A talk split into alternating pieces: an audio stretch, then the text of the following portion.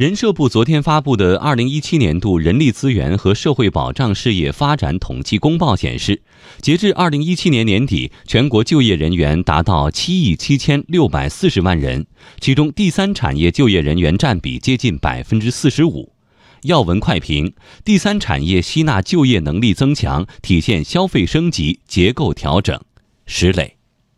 接近百分之四十五，第三产业的就业更多的是随着生产体系的专业化分工水平的提升，以及消费结构的升级调整、生活方式的改变，就释放出来过去由自己服务自己的这种服务业，现在就外化为一个社会化的服务。今后呢，可能这个方面的规模还会有所扩大，但这个你要看未来多大程度上随着生活方式的改善和生产方式的改善，进一步提高专业化水平来看，哪些还是有可能进一步分化出去。